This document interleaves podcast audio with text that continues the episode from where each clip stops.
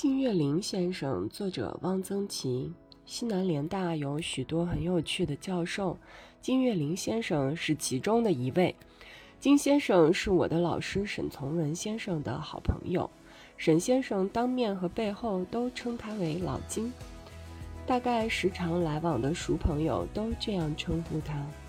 关于金先生的事，有一些是沈先生告诉我的。我在沈从文先生在西南联大一文中提到过金先生，有些事情在那篇文章里没有写进，觉得还应该写一写。金先生的样子有点怪。他常年戴着一顶呢帽，进教室也不脱下。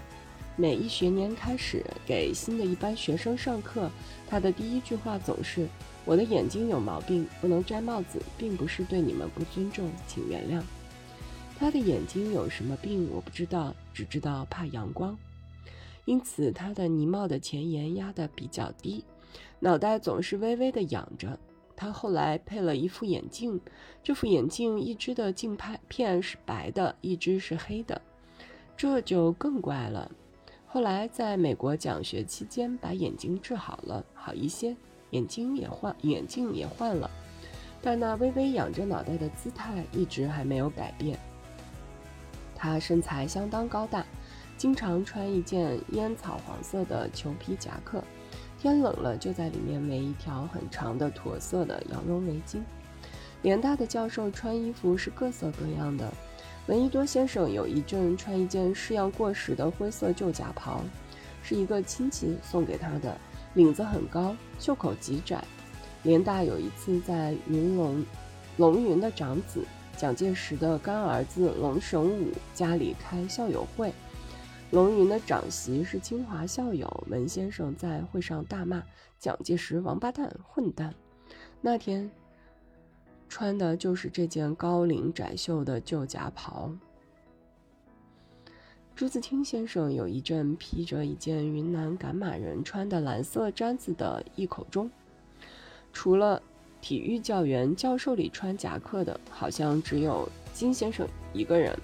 他的眼神，即使是到了美国治好后，也不大好。走起路来有点深一脚浅一脚。他就这样穿着黄夹克，微仰着脑袋，深一脚浅一脚的在联大新校舍的一条土路上走着。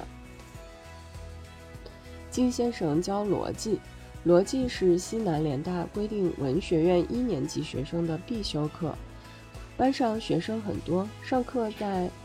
大教室坐得满满的，在中学里没有听说有逻辑这门学问。大一的学生对这课很有兴趣。金先生上课有时要提问，那么多的学生，他不能都叫得上名字来。联大是没有点名册的，他有时一上课就宣布：今天穿红毛衣的女同学回答问题。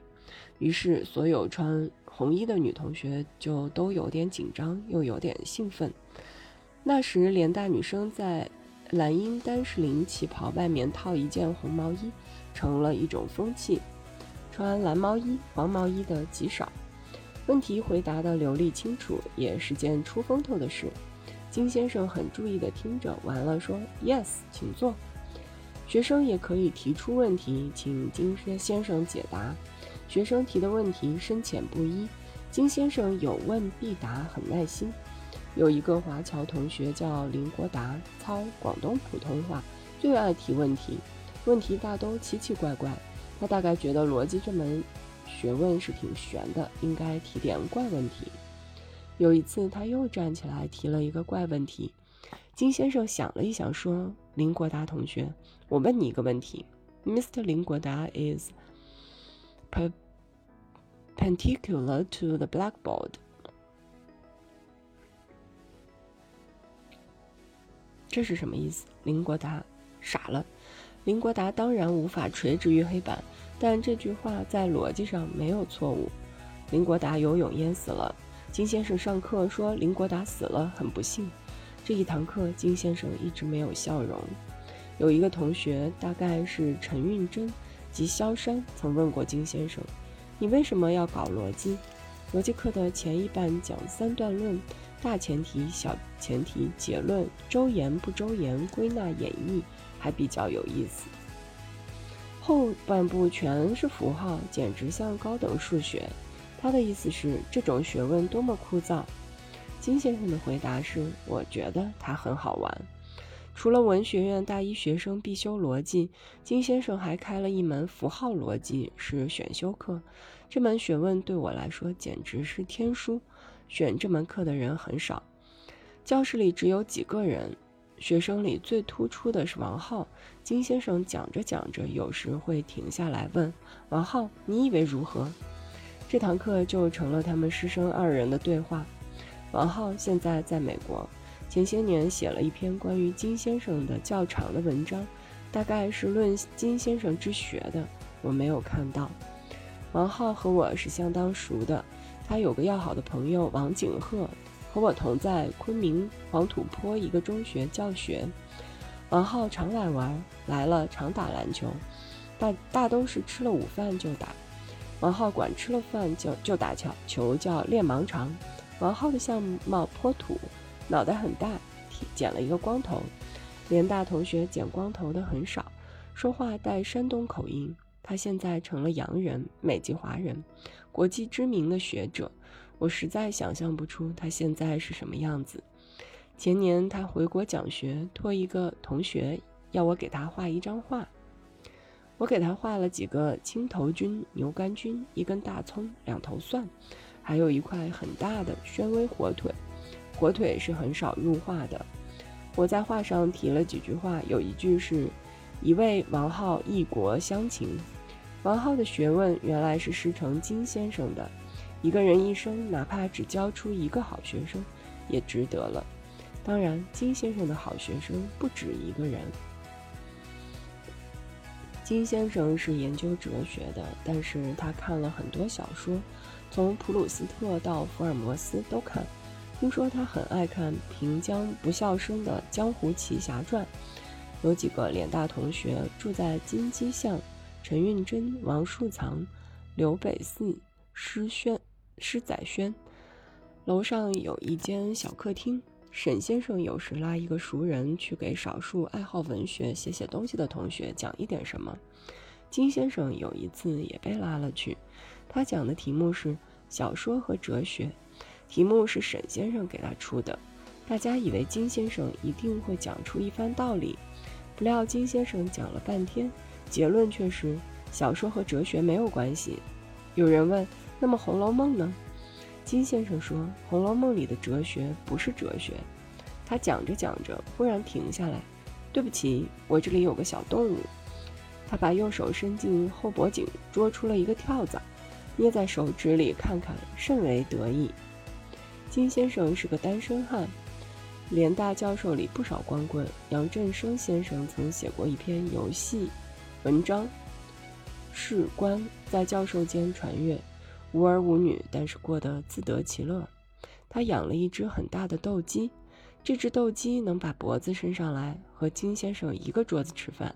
他到处搜罗大梨、大石榴，拿去和别的教授的孩子比赛，比输了就把梨或石榴送给他的小朋友，他再去买。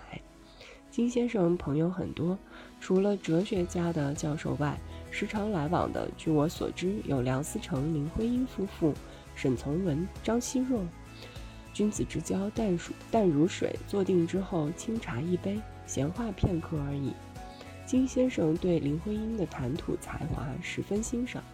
现在的年轻人都不知道林徽因，她是学建筑的，但是对文学的趣味极高，精于鉴赏。所写的诗和小说如《窗子以外》《九十九度中》，风格清新，一时无二。林徽因死后。有一年，金先生在北京饭店请了一次客，老朋友收到通知都纳闷儿，老金为什么请客？到了之后，金先生才宣布，今天是徽因的生日。金先生晚年深居简出，毛主席曾经对他说：“你要接触接触社会。”金先生已经八十岁了，怎么接触社会呢？他就和一个蹬平板三轮车的约好，每天蹬着它到王府井一带转一大圈。我想象金先生坐在平板三轮上东张西望，那情景一定非常有趣。王府井人挤人，熙熙攘攘，谁也不会知道这位东张西望的老人是一位一肚子学问、为人天真、热爱生活的大哲学家。金先生治学精深，而著作不多，除了一本《大学丛书》里的逻辑，我所知道的还有一本《论道》，其余还有什么我不清楚，需问王浩。我对金先生所知甚少，希望熟知金先生的人把金先生好好写一写。联大的许多教授都应该有人好好的写一写。